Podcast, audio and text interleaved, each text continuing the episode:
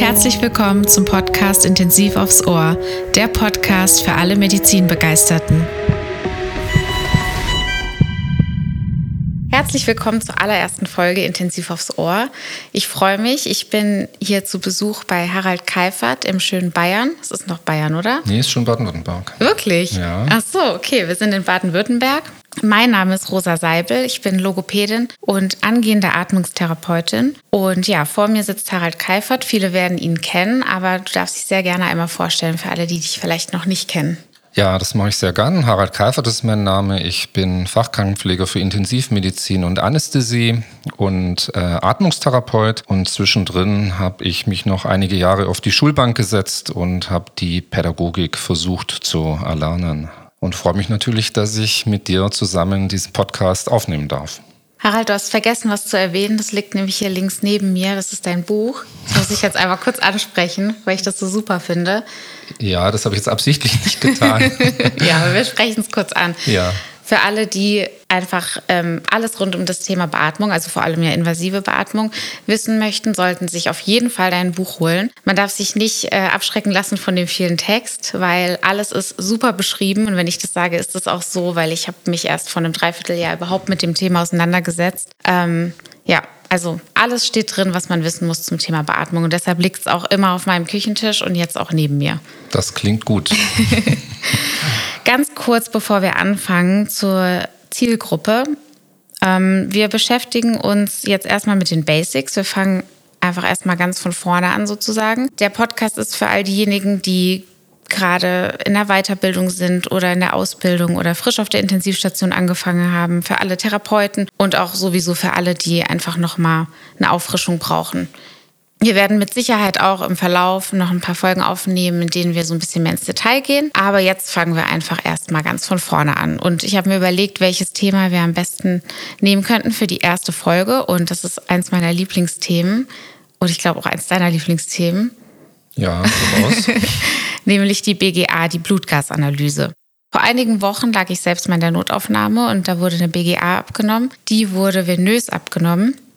Dann habe ich mir später die Werte angeguckt und habe äh, damit gar nicht so viel anfangen können, weil wir uns ja meistens mit der arteriellen BGA beschäftigen. Das werden wir auch heute tun. Aber trotzdem besprechen wir jetzt einfach erstmal alle Abnahmeorte. Das sind drei Stück. Magst du einmal ein bisschen was dazu erzählen oder warum, für was die wichtig sind jeweils? Genau, fassen wir das gleich mal zusammen. Also ähm, grundsätzlich habe ich drei Entnahmeorte. Das ist die Arterie. Da wird typischerweise die Arterie radialis hergenommen. In seltenen Fällen auch die Arteria femoralis, einfach in Abhängigkeit davon, äh, in welcher Arterie der arterielle Gefäßzugang liegt. Also ist die arterielle Blutgasanalyse. Dann haben wir die Kapilläre. Äh, hier wird kapilläres Mischblut hergenommen, in der Regel aus dem hyperemisierten Ohrläppchen. Und dann ganz wichtiger Punkt noch die zentralvenöse Blutgasanalyse, die wir nachher auch noch etwas genauer besprechen äh, können. Ähm, dass Sie sich nicht wundern, man spricht immer von, wie Rosa vorher, auch von der venösen BGA. Das gibt jetzt grundsätzlich wenig Sinn aus einer Vene, aus einer ganz normalen peripheren Vene, zum Beispiel aus der Ellbeuge, eine Blutgasanalyse zu entnehmen, weil hier Fehler, äh, viele, viele Werte einfach nicht die äh, Tatsachen äh, widerspiegeln. Oft wird einfach von einer Blutgasanalyse gesprochen, aber wenn man dann nachfragt, welchen Wert wolltest du eigentlich messen, dann sagt man ja HB oder Kalium oder wie auch immer. Eigentlich ist es eine ganz normale Blutentnahme, aber ich persönlich würde das nicht als Blutgasanalyse aus der Vene bezeichnen. Warum wurde das dann bei mir abgenommen? Ja, das weiß ich nicht genau, weil ich nicht weiß, warum du auf der, äh, in der Notaufnahme warst, aber mit Sicherheit nicht, weil derjenige, der dieses Blut entnommen hat, sehr genau deine Oxygenierung und deine Ventilation überprüfen wollte, weil das kann er aus einer Vene nur sehr, sehr ungenau tun. Also das Mindeste, wenn es um Oxygenierung und Ventilation gegangen ist bei dir, das Mindeste, was man hätte tun müssen, ist eine kapilläre Blutgasanalyse äh, zu entnehmen oder einfach äh, ganz kurz eine Arterie direkt am Handgelenk zu punktieren, was jetzt ja nicht besonders äh, schwierig ist. Dann sprechen wir mal über die Aufgaben des Säurebasenhaushalts. Ja, ganz einfach äh, gesagt ist unser Organismus auf einen stabilen äh, pH-Wert angewiesen. Man kann das ein bisschen komplizierter bezeichnen und sagen, es geht um die funktionelle und strukturelle Integrität zellulärer Systeme. Das hört sich jetzt ein bisschen äh, kompliziert an. Genau genommen kann man sagen, es geht um die Enzymfunktionen, um die Stoffwechselwege und natürlich auch um die Funktion jeder einzelnen Zelle. Und dazu benötigen wir einen pH-Wert im Bereich von 7,35 bis 7,45 im Blut. Aufpassen, im Blut. In der Zelle sieht er etwas anders aus. Das brauchen wir aber im Augenblick jetzt im Einstieg äh, noch nicht.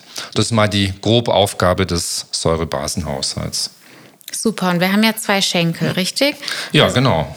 Also einmal den respiratorischen Schenkel und den metabolischen Schenkel. Und der respiratorische Schenkel, der ist für die unmittelbare schnelle Regulation zuständig. Genau.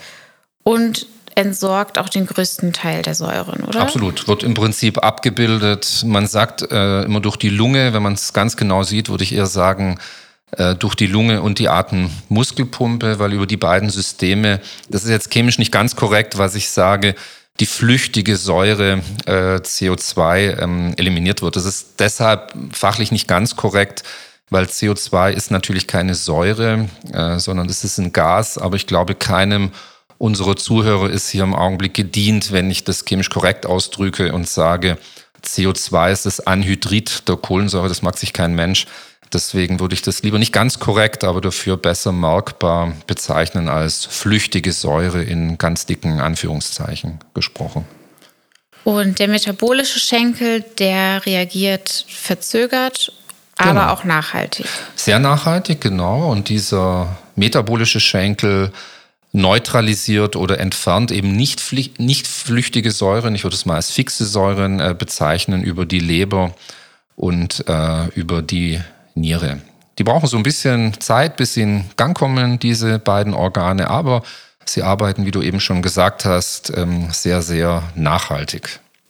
Und die Atmung, jetzt in Bezug auf den Säurebasenhaushalt, was, was hat die für Aufgaben? Ja, du hast es im Prinzip eigentlich schon ganz gut vorher angesprochen. Die Atmung, jetzt abgebildet durch Atemmuskelpumpe und äh, Lunge, die reagiert auf Veränderungen des Säure-Basengleichgewichts sehr, sehr schnell, hattest du gesagt. Äh, am praktischen Beispiel gesprochen heißt es eine akute metabolische Übersäuerung, wodurch auch immer, da können wir ja nachher noch ins Detail gehen, die führt unmittelbar zu einer mitunter ganz erheblichen Beschleunigung und Vertiefung der Atmung. Immer mit der Einschränkung, sofern der Patient dazu in der Lage ist. Also das heißt, Patienten, die eben nicht dazu in der Lage sind, ihre Atmung rasch zu vertiefen, zum Beispiel weil sie sehr übergewichtig sind, die dekompensieren natürlich früher, weil sie eben diese metabolische Übersäuerung nicht unmittelbar kompensieren können. Okay.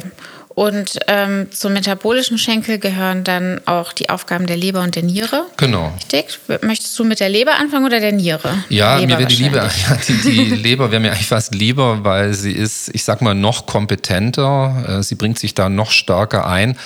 Im Prinzip ähm, kann sie zwei Dinge. Sie kann äh, Bicarbonat bilden, und zwar beim Abbau verschiedener Säuren, die wir im Körper haben. Und das finde ich jetzt ganz faszinierend Sie kann gleichzeitig auch Bicarbonat verbrauchen, und zwar beim Abbau bestimmter toxischer Endprodukte aus unserem Eiweißstoffwechsel. Also das ist die Hauptaufgabe. Aber nochmal zusammengefasst, eine akute Übersäuerung kann durch die Leber nicht sofort ausgeglichen werden. Es würde, wie vorher gesagt, eben zuerst zu einer Beschleunigung und Vertiefung der Atmung kommen, zu einem Verbrauch körpereigener Pufferbasen und einer Säureausscheidung über die Niere, wenn sie das kann. Und dann würde erst die Leber so nach und nach in Gang kommen.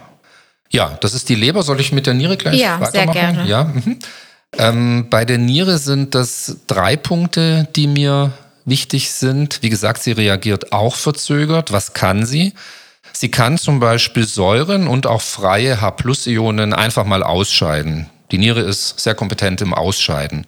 Aber sie kann aus dem Primärharn auch äh, Bicarbonat rückresorbieren. Also sie kann Bicarbonat nicht nur ausscheiden, sondern auch rückresorbieren. Und, das ist ganz faszinierend, ähnlich wie bei der Leber, Sie kann äh, Bicarbonat im Tubulussystem aus Kohlendioxid und Wasser kann sie dieses Bicarbonat auch bilden. Könntest du vielleicht einmal, weil da habe ich mir hier so eine Notiz gemacht, einmal was zu H-Plus-Ionen sagen? Das finde ich irgendwie ganz schön kompliziert. Ja, das wird, das ist, das, das ist tatsächlich ein bisschen komplizierter, aber man kann das sehr einfach äh, erklären. Wenn du dir irgendeine Flüssigkeit vorstellst, egal ob das Wasser ist oder, oder Blut oder Liquor oder Urin oder was auch immer, dann findet man dann drin H-Plus-Ionen. Und die Anzahl, also die Menge an H-Plus-Ionen, die du da findest, ist, äh, liefert eine Aussage darüber, wie sauer diese Flüssigkeit ist. Das heißt, wenn du viele H-Plus-Ionen im Blut findest, dann ist die Blutflüssigkeit eher sauer und das siehst du daran, dass der pH-Wert abfällt. Und da spricht man von der Azidose. Also viel H-Plus-Ionen, viel Säure, Azidose. Und Bicarbonat bindet H-Plus-Ionen. Nicht nur, ich würde das fast ein kleines bisschen einfacher formulieren. Das Bicarbonat ist ein Stück weit ein Teil des Puffersystems deines Organismus. Da gibt es einen bestimmten Normwert. Da kommen wir sicher nachher noch drauf zu sprechen. Und dieses Bicarbonat, dieses Plasmabicarbonat wartet ganz banal gesprochen auf einen Säureangriff von außen. Das kann kardiogener Schock sein oder ein akutes Nierenversagen. Und bei dem Eliminationsversuch dieser H-Plus-Ionen wird dieses Bicarbonat, wie du eben angedeutet hast, äh, verbraucht. Und der Wert im Blut sinkt eben bei einer metabolischen Azidose ab. Okay, danke schön. Ja. Das, das hilft. Das macht es weniger kompliziert. so, jetzt habe ich hier eine BGA vor mir liegen und ich würde sagen, wir gehen einfach mal die ganzen Werte so Schritt für Schritt mhm. durch. Ja, gut. Sollen wir erst einmal kurz was, magst du einmal was zum Partialdruck sagen, dass wir das einfach einmal vorab klären? Äh, ja, das kann ich machen. Partialdruck, da stecken ja zwei Dinge drin. Also zum einen mal der Gesamtluftdruck und partial dann eben der Teildruck. Ähm, ganz vereinfacht gesagt liegt der Gesamtluftdruck, ganz wichtig, trockener Luft auf Meereshöhe bei 760 mm Hg. Da gibt es natürlich höhenabhängige Schwankungen. Je weiter wir nach oben gehen, auf die Zugspitze, auf den Mount Everest, wie auch immer, dann sinkt der Gesamtluftdruck natürlich ab. Was aber eine Tatsache ist, egal in welcher Höhe ich mich bewege, dass ich ja unterschiedliche Gase einatme. Vorzugsweise mal Sauerstoff und Stickstoff. Das heißt 21 Prozent Sauerstoff und 78 Prozent Stickstoff. Und das macht dann auch einen entsprechenden Partialdruck aus. Das heißt, wenn wir hier auf Meereshöhe 760 mm Hg haben und atmen 21 Prozent Sauerstoff, dann liegt der Partialdruck, ich weiß es zufällig auswendig, bei 159 mm Hg. Wie komme ich dazu? Das sind eben 21 Prozent von diesen 760 mm Hg. Und wenn ich jetzt ganz, ganz schnell, was mir leider aus konditionellen Gründen nicht möglich ist, aber auf den Mount Everest gehen würde, habe ich dort einen viel, viel niedrigeren Gesamtluftdruck und deswegen auch einen viel, viel niedrigeren Sauerstoffpartialdruck, den ich einatme und der letztendlich bei mir im Blut auch rauskommt. Aber es ändert nichts an der Tatsache, egal wie hoch ich nach oben gehe, ich atme immer 21 Prozent Sauerstoff. Ich atme nur weniger davon ein aufgrund des geringeren Partialdrucks. Also kann man sich das ja eigentlich, ich glaube, so hattest du es auch mal aufgezeichnet, wie so einen Kuchen vorstellen, oder? Also wenn eine ja. Sache mehr wird, wird eine weniger, oder kann man das so nicht ja, sagen? Ja, doch, das kann man schon machen. Äh, was ich mal gesagt habe, das ist wirklich eine, eine so einfache Darstellung, dass ich gar nicht weiß, ob ich das hier in dem Podcast überhaupt sagen darf. Ich stelle mir diese Luft einfach vor als eine unglaubliche Anzahl an, an Billardkugeln, die aufeinander liegen. Das heißt, wenn ich auf normal Null, auf Meereshöhe bin, dann liegen die alle aufeinander und deswegen ist das Gewicht ganz unten, der Partialdruck sehr hoch und je weiter ich nach oben gehe, liegen weniger aufeinander und der Partialdruck wird geringer. Und was die Anteile anbelangt, was du mit dem Kuchenmodell angesprochen hast, ja, das ist tatsächlich so. Wir haben 100 Prozent, 100 Prozent Kuchen, heute nicht. Davon 21 Prozent Sauerstoff, das macht eben kleineren Anteil dieses Gesamtkuchenmodells aus. 78 Prozent macht dann den Stickstoff aus. In der Inspirationsluft fast kein Kohlenstoffdioxid, das sind so 0,03 Prozent. In der Ausatmung ist es logischerweise mehr, da sind es 4 Prozent. Und dann haben wir noch ganz marginal die Edelgase, die machen gesamt etwa ein Prozent dieses Gesamtkuchens, den du beschrieben hast, aus. Dann fangen wir doch mal mit dem pH-Wert an. Der Normwert liegt bei 7,35 bis 7,45. Ja, also dieser Wert, ganz wichtig, der hat keine Einheit, weil es hier, wie wir vorher besprochen haben, um die Quantifizierung der H-Plus-Ionen geht. Da steckt eine etwas komplexere logarithmische Berechnung dahinter, die uns jetzt im Augenblick nicht schlauer macht, aber wie du sagst, der Normwert 7,35 bis 7,45. Ähm, das ist für mich ein Differenzierungsparameter, liegt in dieser Flüssigkeit, also wahrscheinlich Blut, eine Azidose vor oder eine Alkalose. Eine Azidose würde bedeuten, dass der Wert kleiner 7,35 ist und eine Alkalose würde bedeuten, dass er eben oberhalb des oberen Normwertbereichs liegt, oberhalb von 7,45. Genau. Das ist mal das Wichtigste zum pH-Wert. Mhm. Und der pH-Wert, der schaut ja in erster Linie auf die Atempumpe. Richtig? Oder Nicht unbedingt. Also im Prinzip schaut der äh, ganz neutral da drauf. Also ich kann anhand des pH-Werts keine Aussage treffen, ob die Azidose oder Alkalose aus dem respiratorischen System kommt oder aus dem metabolischen. Um das ähm, herauszufinden, muss ich mich der Analyse anderer Parameter bedienen, aber der pH-Wert sagt einfach nur sauer oder alkalisch. HCO3, das ist das Bicarbonat. Ja, genau, das ist Bicarbonat. Da, da liegt der Normwert zwischen 22 und 26 Millimol pro Liter. Genau, das ist der Normwert. Und hier, das ist jetzt ein bisschen komplexer. Was das Bicarbonat bedeutet, hatte ich vorher schon erzählt. Ich glaube, wir können vielleicht gleich einige Informationen ähm, äh, darüber verlieren, wie es sich verändert. Also bei metabolischen Störungen, die metabolische Azidose, hatte ich ja vorher gesagt, wird das Bicarbonat beim Bindungs- und Eliminationsversuch der H-Plus-Ion verbraucht. Also man kann ganz klar sagen, eine metabolische Azidose geht in der Regel mit einem Abfall des Bicarbonats einher. Jetzt wird es aber ganz interessant, wenn wir, weil du Atempumpenprobleme gerade angesprochen hast, wenn wir einen Patient haben, der aufgrund einer schweren Atemwegs- und Lungenerkrankung, nennen wir das einfach mal ein schweres Lungenemphysem, daran leidet, dann ist er nicht in der Lage, sein CO2 in ausreichendem Umfang zu eliminieren. Und dieses CO2, das er so allmählich ansteigt, über Wochen, Monate und Jahre, würde den Körper ja übersäuern.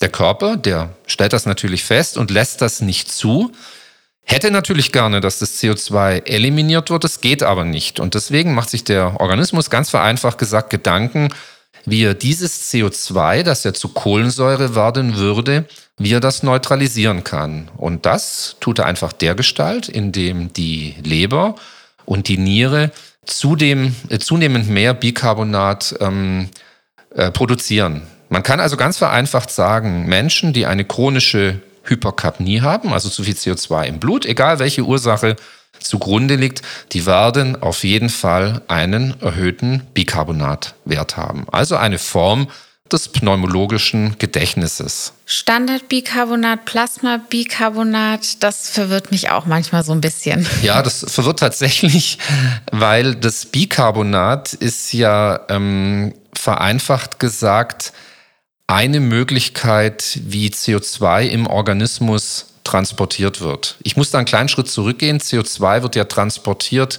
gelöst im Blut, an das Hämoglobin gebunden, aber auch zum aller, allergrößten Anteil als dieses Bicarbonat, ich sag mal, chemisch verpackt.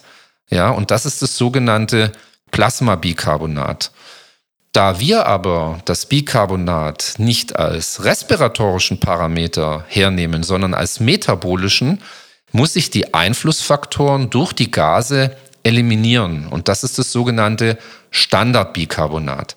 Also wenn du eine Blutgasanalyse abnimmst, dann bekommst du von dem Gerät einen Wert ausgeworfen. Das ist das sogenannte Standardbicarbonat. Das heißt, im Gerät wurde das Plasmabicarbonat auf einen bestimmten PCO2-Wert, in der Regel von 40 mm Hg, einen PO2-Wert von 100 mm Hg und auf eine Temperatur von 37 Grad Celsius standardisiert. Und das ist das sogenannte Standardbicarbonat. Also dadurch, dass du jetzt hier die respiratorische Beeinflussung rausgenommen hast, ist das Bicarbonat, das vom Gerät ausgeworfen wird, ein reiner metabolischer Parameter finde ich trotzdem nach wie vor irgendwie ein bisschen kompliziert. Ja, ich, ich, ich teile das. Also, obwohl ich mich schon etwas länger damit beschäftige, ich finde es nach wie vor teilweise etwas äh, verwirrend. Ja. ja. ich meine, so genau muss man es ja eigentlich nicht wissen, ja, aber genau. ich finde es trotzdem gut, wenn man es wenigstens so ein bisschen verstanden hat. Ja, ich war zunächst schon auch über die Frage erstaunt, weil ich mir dachte, oh, um Gottes Willen, wie erkläre ich es jetzt so schnell? Aber ich glaube, so kann man das. Erklärt. Okay, danke. Mit einfachen Worten kann man es wirklich tatsächlich so belassen. Dann können wir da einfach gleich weitermachen mit dem Base Access. Der passt ganz gut dazu. Ja, genau. Der Base Access, ähm, die, die Basenabweichung, viele sagen so Basenüberschuss. Mir ist die Abweichung eigentlich als Terminus lieber, weil dieser Wert sowohl nach unten als auch nach oben sich äh, verändern äh, kann. Er beschreibt äh, letztendlich die Menge an Säure oder auch Base, die substituiert werden müsste, um einen normalen pH-Wert aufrechtzuerhalten. Ist also definitiv ein metabolischer Parameter.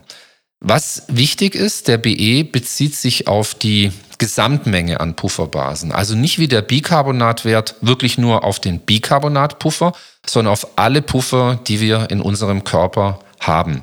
50 Prozent des Gesamtpuffers macht das Standardbicarbonat aus und die anderen 50 Prozent, ich sage mal ganz einfach, andere Pufferbasen.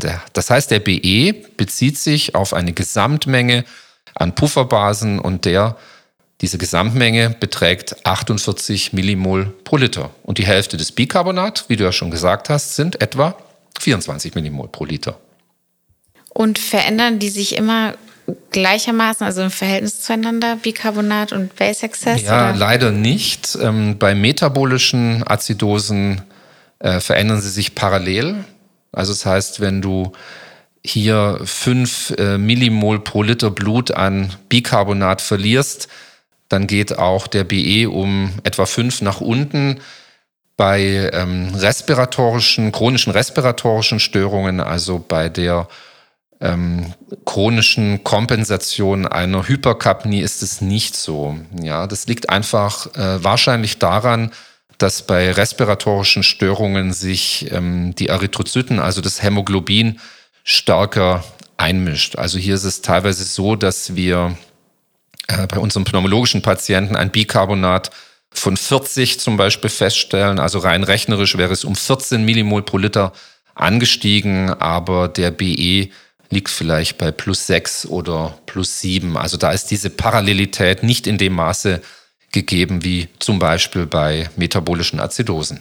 Und das heißt aber auch, dass es schon Sinn macht, beide Werte anzuschauen, weil ich habe das Gefühl, das wird so ein bisschen vernachlässigt, oder? Ja, das Gefühl habe ich leider auch. Das ist nicht nur ein Gefühl, das ist eine Tatsache. Tatsächlich musst du wirklich auf beide Werte schauen und die sehr präzise analysieren. Das ist richtig, ja.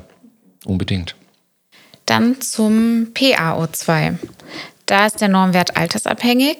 Da gibt es ja die schöne Formel. Äh, das war, glaube ich, 100 Millimeter Hg ja, genau. minus die Hälfte des Lebensalters, irgendwie so, oder? Ja, das ist richtig, genau. Es gibt hier äh, mehrere Formeln, die sind aber etwas komplizierter. Man kann sich die nicht so gut merken, man muss immer nachschauen.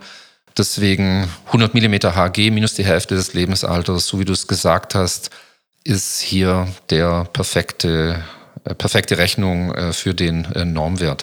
Ich finde es ohnehin bemerkenswert, dass du das mit der Altersabhängigkeit ähm, ansprichst. Das ist vielfach gar nicht bekannt. Also ich höre immer wieder 75 bis 100 äh, Millimeter Hg als Normwert. Und das ist im Groben betrachtet natürlich äh, richtig. Aber wenn wir zum Beispiel wie dich eine sehr junge Patientin behandeln, ähm, die jetzt einen Normwert oder einen Wert von 75 Millimeter Hg in der Blutgasanalyse gehabt hätte, als du auf der Notaufnahme warst, wäre mir das schon erheblich zu niedrig. Und ich hätte hier sehr genau nachgeschaut, warum das so ist. Also macht es da auch Sinn, das sich einfach immer wieder auszurechnen? Absolut, unbedingt. Ja, schau es dir an, wenn du einen Patient hast, der 80 Jahre alt ist, dann hat er einen Normwert von 60 mm Hg und wäre schon unter dem, der mit 75 bis 100 mm Hg immer genannt wird. Und wenn dieser Patient 60 hat, würde ich mir zumindest was diesen Wert anbelangt, zunächst mal keine Sorgen machen. Bei dir sehr wohl. Ich finde, da können wir jetzt auch mal ganz kurz über den CaO2 sprechen. Mhm. Der ist jetzt zum Beispiel auf der BGA, die ich jetzt vor mir habe, aus unserer Klinik gar nicht zu finden. Mhm. Und das glaube ich auch häufig so, oder? Vielleicht kannst du das auch einmal kurz erklären, wofür ja. der wichtig ist? Der CaO2 beschreibt den Sauerstoffgehalt des arteriellen Blutes. Das ist für mich ein extrem wichtiger Wert. Warum? Zwar wird sehr, sehr häufig nach dem PaO2 gefragt, aber das ist ein reiner Gasaustauschparameter. Ein reiner Gasaustauschparameter. Und der CaO2, der arterielle Sauerstoffgehalt, inkludiert mehrere Parameter. Und zwar den PaO2, aber auch den Hämoglobingehalt des Blutes und auch die Sauerstoffsättigung, also den prozentualen Anteil des mit Sauerstoff gesättigten Hämoglobins. Und da gucken wir natürlich hier arteriell betrachtet sehr viel genauer auf die Sauerstoffbilanz, als wenn wir nur rein den Gasaustauschparameter, den PaO2, äh, in unsere Entscheidungen ähm, integrieren. Okay, das, also wenn ich es richtig verstanden habe, das bedeutet dann ganz vereinfacht gesagt, dass wenn ein Patient zum Beispiel einen schlechten und niedrigen PaO2 hat, aber einen guten CaO2, dass es dann, dass man gar nicht so schnell handeln muss, zum ja, Beispiel. Genau, also es kann natürlich sein, der Patient hat einen niedrigen PaO2, also er lebt in einer fortdauernden Hypoxämie und kompensiert das auch durch etwas kompliziertere Mechanismen, die dazu führen, dass das Knochenmark äh, mehr Erythrozyten, also mehr Hämoglobin bildet. Das heißt natürlich nicht, dass man diesen niedrigen PaO2 nicht sehr genau äh, erstmal herschauen muss, wo kommt er eigentlich her und ihn auch behandeln muss. Aber es heißt dann, dass in vielen Situationen der Patient einfach nicht akut äh, vital gefährdet ist. Vielleicht müsste man diese Formel, die hinter diesem Wert in der Blutgasanalyse äh, steht, vielleicht mal kurz nochmal nennen. Das heißt, der CaO2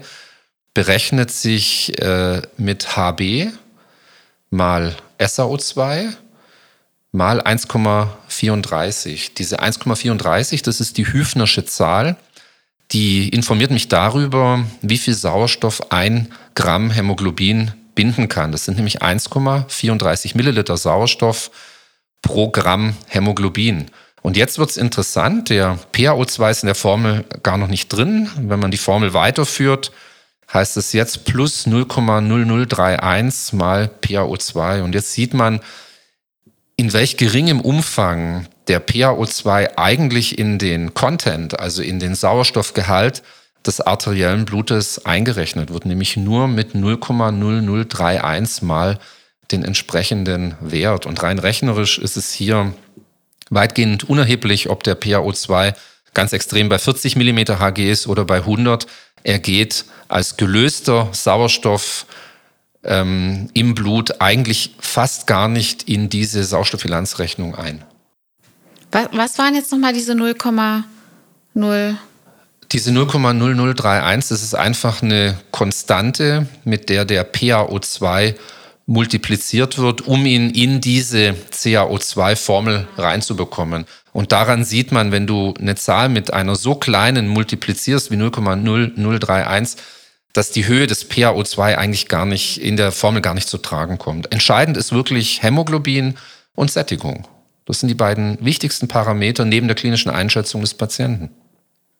Und wie machst du das dann, wenn du in der Klinik bist? Rechnest du dir den dann auch aus oder gibt es das schon häufig, dass der schon noch auf der BGA zu finden ist? Oder macht es Sinn, dass ich mir den einfach ausrechne, wenn ich mir unsicher bin? Ja, also er ist in den Blutgasanalysen, die ich in den Kliniken, in denen ich unterwegs bin, sehe, ist der Wert ausgewiesen. Häufig nicht als CaO2, sondern als CTO2. Ist aber vollkommen äquivalent und wenn er nicht ausgewiesen wäre, dann würde ich ihn tatsächlich ausrechnen. Ja, und der Normwert, der liegt hier etwa ganz grob, das ist genderspezifisch etwas unterschiedlich, ganz, ganz grob bei 17 Prozent. Das heißt, du hast, wenn du einen Wert von 17 hast, hast du in einem Liter deines Blutes 17 Prozent Sauerstoff, das entspricht 170 Milliliter. Und das ist normal. Wo jetzt der untere Normbereich liegt, das ist sehr schwierig. Das würde ich mir sehr genau nochmal anschauen und würde es auch Patienten individuell entscheiden und würde, selbst wenn dieser Wert auf etwa die Hälfte abgefallen ist, auf 10 Prozent, der Patient aber tief analgosidiert in seinem Bett liegt und keinen erhöhten Sauerstoffbedarf, äh, Schrägstrich Verbrauch hat, würde ich mir hier keine Sorgen machen. Wenn der Patient in komplexen Weaning-Situationen mobilisiert wird, Nur um ein Beispiel zu nennen, dann würde ich einen Wert vielleicht von 9 oder 10 Prozent wahrscheinlich eher nicht akzeptieren und mir überlegen, wie ich ihn anheben kann. Dann kommen wir noch zum PaCO2. Da liegt der Normwert zwischen 35 und 45 Millimeter Hg. Ja, genau. Und er ist nicht altersabhängig. Ganz wichtig, dieser PaCO2-Wert, das ist, kann man wirklich ganz vereinfacht sagen, ein Ventilationsparameter. Das heißt, wenn ein Mensch hyperventiliert, warum er das auch immer tun sollte, dann wird er mehr CO2 aus dem Körper eliminieren und dann finde ich logischerweise im Blut einen geringeren Wert. Das ist dann die Hyperventilation, die zu einer Hypokapnie führt.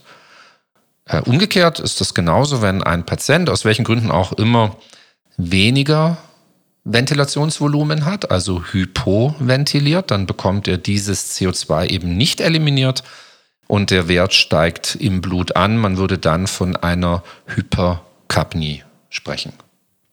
Dann ganz kurz zur Kompensation. Ähm, das finde ich auch mal so ein bisschen kompliziert. Also eine Azidose wird nur hinauf zu, zu, einem pH von 7,35 kompensiert und eine Alkalose nicht weiter runter als 7,45. Stimmt das oder habe ich das jetzt nee, nee, das ist schon, nee das, nee, das ist richtig gewesen. Also im Prinzip werden Störungen nicht überkompensiert, so kann man das sagen. Und Azidosen, wie du richtig sagst, werden in der Regel ähm, respiratorisch, wie wir ja vorher besprochen haben, nicht überkompensiert und Alkalosen auch nicht überkompensiert unter einen pH-Wert von 7,45. Das ist tatsächlich so. Das ist ja dann ziemlich schlau vom Körper, dass der da. Er scheint die Normwerte zu kennen, genau. Da gibt es aber eine Ausnahme, oder? Ich habe mir aufgeschrieben, dass bei langjährigen chronischen respiratorischen Alkalosen, dass die dann metabolisch voll kompensiert werden. Ja, das, das ist aber wirklich eine, eine extrem seltene Ausnahme und das ist wirklich ein sehr schwieriger Punkt ähm, der auch ein bisschen Zeit kostet zu erklären. Man muss sich ja auch wirklich überlegen, wie kommt ein Mensch eigentlich zu einer langjährigen chronischen respiratorischen Alkalose. Das sind Patienten, die in der Regel, um ein Beispiel zu nennen, aufgrund eines hohen Querschnitts oder einer, einer weit fortgeschrittenen amyotrophen Lateralsklerose, eine spezielle Form einer Motoneuronerkrankung, beatmet sind und aus bestimmten Gründen überbeatmet werden müssen. Das sprengt jetzt den Rahmen, diese Beatmungsstrategie zu erklären, aber diese Menschen werden chronisch überbeatmet und haben somit eine chronische Hypokapnie. Der Körper mag das natürlich und kompensiert tatsächlich über äh, die Leber und die Niere diese Hypokapnie. Und bei diesen Patienten findet man dann tatsächlich einen niedrigen Bicarbonatwert und einen negativen BE. Also wenn man das ausformuliert, würde das heißen metabolisch kompensierte chronische Hypokapnie. Sehr Aber wirklich sehr komplexer Sachverhalt. ja, das stimmt. Gut, dann gehen wir doch mal über zu den Störungen. Wir haben es ja schon so ein bisschen, oder du hast schon angesprochen, wir haben die Azidose und die Alkalose.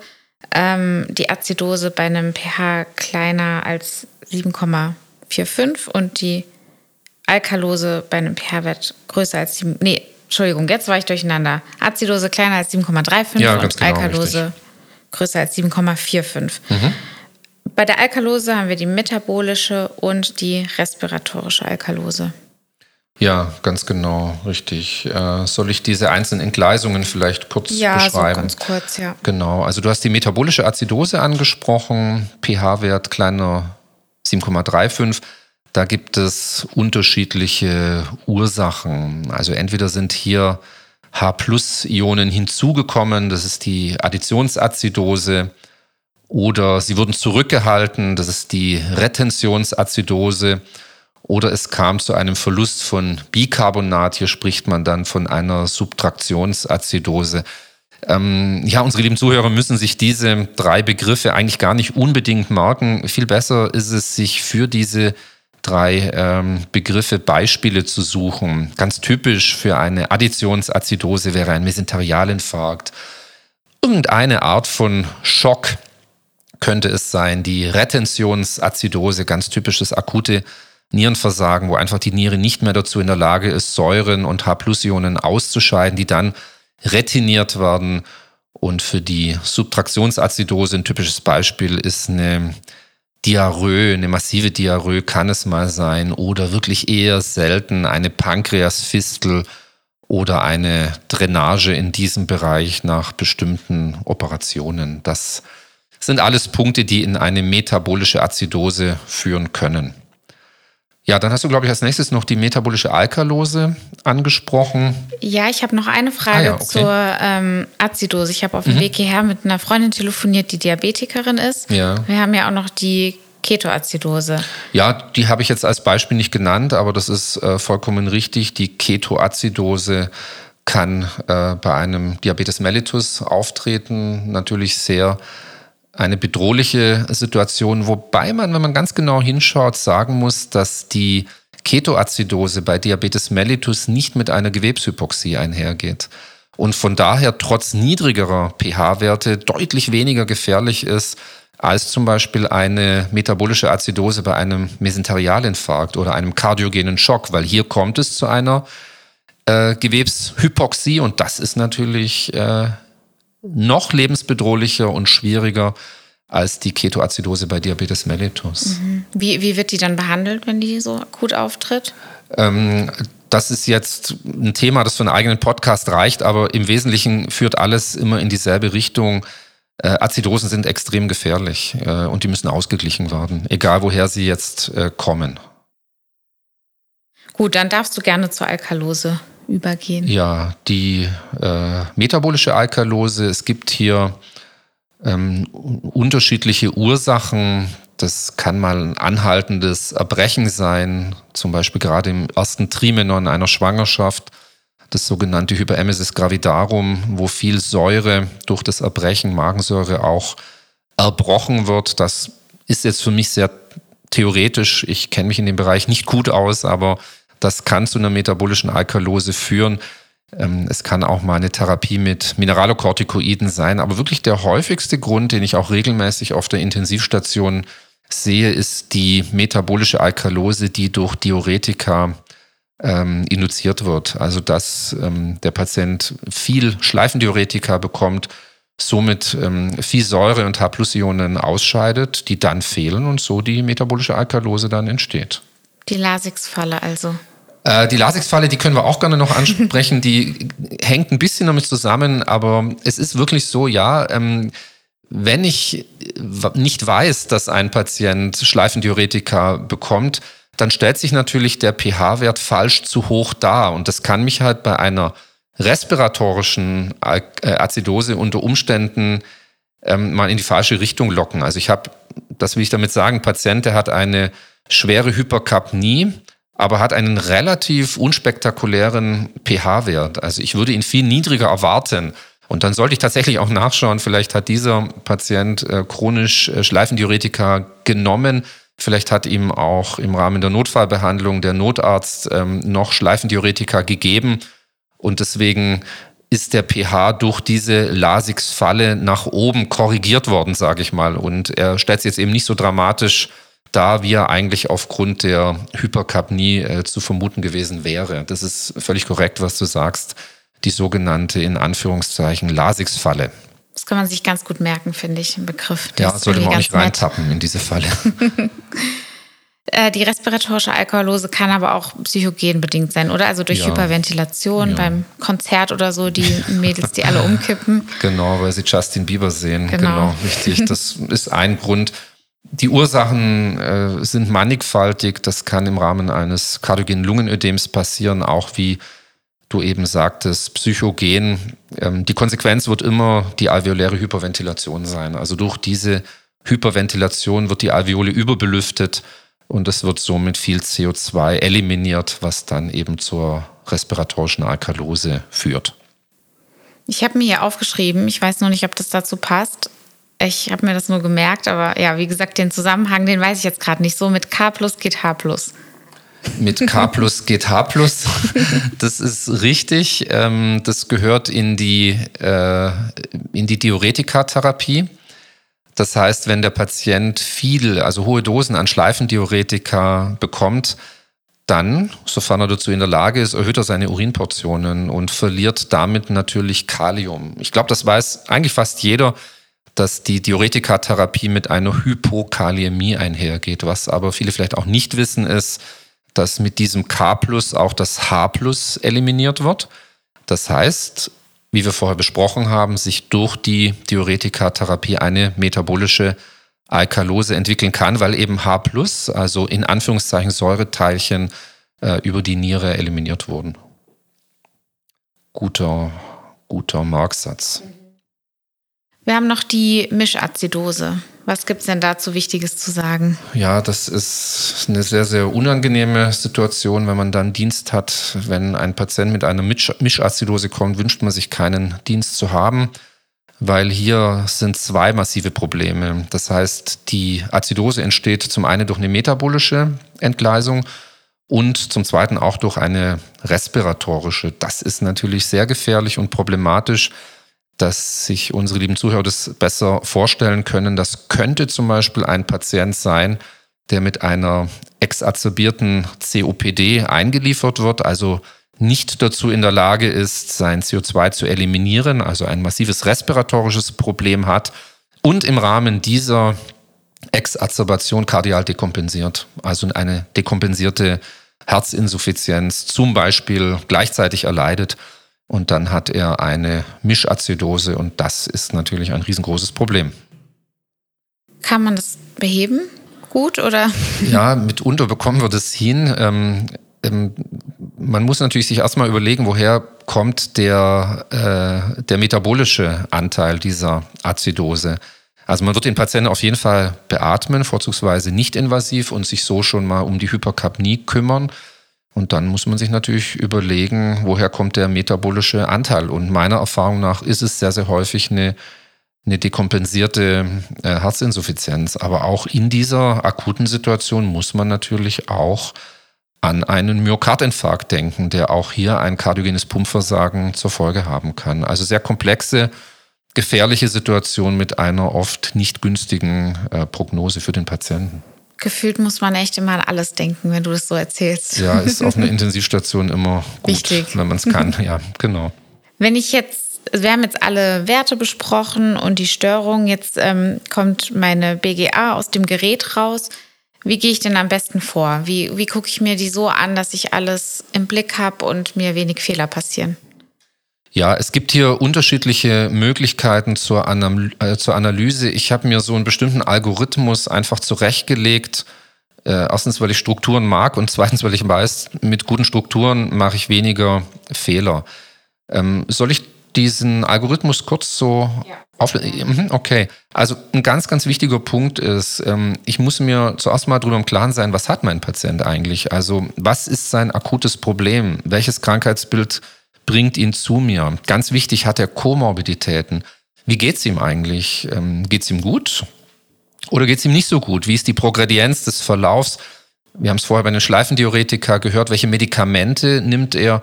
Und gibt es irgendwelche ergänzenden Befunde, die für mich wichtig sind? Ja?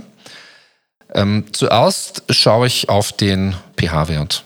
Ja, weil das wirklich ein sehr, sehr wichtiger Parameter ist, der auch wirklich gefährlich ist, vor allem dann gefährlich ist, wenn er sich nach unten verändert. Ähm, ich schaue mir dann zunächst den arteriellen Sauerstoffgehalt an, den hatten wir ja vorher besprochen, den CaO2 oder CTO2 und beurteile in gleichzeitig den respiratorischen Schenkel, schaue also auf den PaO2 und den PaCO2. Wenn ich das gemacht habe, beurteile ich den metabolischen Schenkel, der abgebildet wird durch das Bicarbonat und den BE und schaue auch hin, ob bereits eine Kompensationsreaktion vorliegt. Und wenn ich das alles gemacht habe, dann schaue ich mir noch weitere Werte an, die eigentlich gar nichts mit den Blutgasen direkt zu tun haben, aber in der Regel mit dieser Analyse auch gleichzeitig mit ausgeworfen werden. Das sind die Elektrolyte, und ganz, ganz wichtig, vielleicht machen wir irgendwann mal noch einen Podcast dazu, das ist der Laktatspiegel, ähm, der mir hier äh, sehr unspezifisch, aber sehr sensibel zeigt, dass möglicherweise in diesem Organismus größere ähm, Anteile nicht ausreichend mit Sauerstoff versorgt werden. Aber wie gesagt, sehr unspezifisch, aber sehr, sehr sensibel. Den würde ich mir auch im Verlauf etwas genauer und immer wieder anschauen. Wenn man es so macht, kann man ja eigentlich erstmal nichts falsch machen. Nee, eigentlich, eigentlich nicht. Aber ein ganz wichtiger Punkt, was immer wieder nicht richtig gemacht wird, Blutgasanalysen werden nicht irgendwo beurteilt, also nicht irgendwo auf einer Intensivstation, im Stützpunkt, im Arztzimmer oder wo auch immer, sondern möglichst ähm, am Patienten. Diese Werte, ja, interessant, aber ich will den Patient sehen. Wie geht es ihm? Ist es ein akutes Problem, wie ich sagte? Weil ganz wichtig, auch die Progredienz ist entscheidend. Rasche Veränderungen des Säurebasenhaushalts, die haben enorme klinische Auswirkungen. Oft äh, ist es aber so, dass eben asymptomatische und chronische Störungen erstmal in Ruhe analysiert werden können bei einer Tasse Tee. Findest du, dass BGAs zu häufig abgenommen werden auf unseren Intensivstationen oder? Äh, ja, ähm, mitunter habe ich den Eindruck, also es muss pro Schicht, müssen zwei bis drei BGAs entnommen werden. Das halte ich jetzt nicht immer für sinnvoll. Oft ist es auch so, dass wir sie einfach aus bestimmten Abrechnungsgründen abnehmen müssen. Aber ähm, viele Informationen, gerade bei beatmeten Patienten, ziehe ich auch schon aus der Sättigung und aus dem gemessenen CO2, sodass ich nicht häufig unbedingt Blutgasanalysen abnehmen muss. Ich würde es immer dann abnehmen, wenn ich unsicher bin, wenn sich irgendwas getan hat, wenn sich was akut verändert hat oder wenn ich das Beatmungsgerät anders einstelle, äh, würde ich nochmal genau im Blut nachschauen wollen, wie die Wirkung ist und letztendlich auch als eine Form der Dokumentation. Wie, wie groß sollte der Abstand sein zwischen einer Veränderung ähm, und einer BGA? Du meinst Veränderung am, am äh, Beatmungsgerät? Ja, genau. Mhm. Ja, schwierig. Ähm, man liest unterschiedliche äh, Zeitspannen in der Literatur. Meine Erfahrung ist, ja, zehn Minuten sollte man schon abwarten. Ja, jetzt haben wir in kurzer Zeit ziemlich viel besprochen. Wahrscheinlich könnte man da, wie du auch schon gesagt hast, gerade zum Laktat oder ja, wir haben ja ein paar Themen, die wir eigentlich auch noch in Tiefe besprechen könnten und das machen wir bestimmt auch noch irgendwann. Aber ich glaube, so im Großen und Ganzen haben wir alles ganz gut besprochen und ich hoffe, dass es auch für unsere Zuhörer und Zuhörerinnen verständlich war und sie einen kleinen Einblick bekommen haben, in die BGA? Oder hast du noch irgendwas Wichtiges, was du noch sagen möchtest? Nein, also ich glaube jetzt für die erste Runde waren das sehr viele Informationen. Man kann natürlich mit der Analyse immer ins Detail gehen und kann die im Kontext bestimmter Krankheitsbilder bewerten. Aber um sich jetzt zunächst hm, mit dem Thema auseinanderzusetzen, denke ich, sollte das eigentlich erstmal reichen. Ja, super. Es dürfen auch sehr gerne Fragen gestellt werden. Ähm, ich habe ja den Instagram-Kanal intensiv unterstrich aufs unterstrich Ohr dürft ihr sehr gerne Fragen stellen oder Anregungen oder Themenwünsche. Und dann haben wir auch noch deine Lernwelten. Dort gibt es Kurse unter anderem, das habe ich hier auch gerade, äh, habe ich mir ein paar Notizen dazu gemacht zu dem BGA-Online-Kurs, den man sich kaufen kann, kann man das so sagen? Ja. Und äh, Fragen beantworten kann, um einfach zu lernen. Hast du noch irgendwas zum Thema BGA? Ja, oder sehr gerne auch in das Forum posten. Das Forum ist ähm, kostenfrei und wird es auch immer bleiben. Das heißt, da können Sie natürlich sehr gerne Fragen reinstellen ähm, und die werden ähm, in der Regel entweder aus der Community sofort beantwortet. Ähm, wir warten immer in der Regel ein bisschen, um auch die Community zu Wort kommen zu lassen, aber nach 24 Stunden schreiben wir auf jeden Fall auch was dazu oder korrigieren vielleicht ähm, nicht ganz korrekte Einschätzungen, sodass Sie da relativ schnell zu guten Antworten kommen. Super. Vielen Dank, Harald. Ich freue mich schon auf die nächste Folge mit dir. Ja, danke. Hat sehr viel Freude gemacht.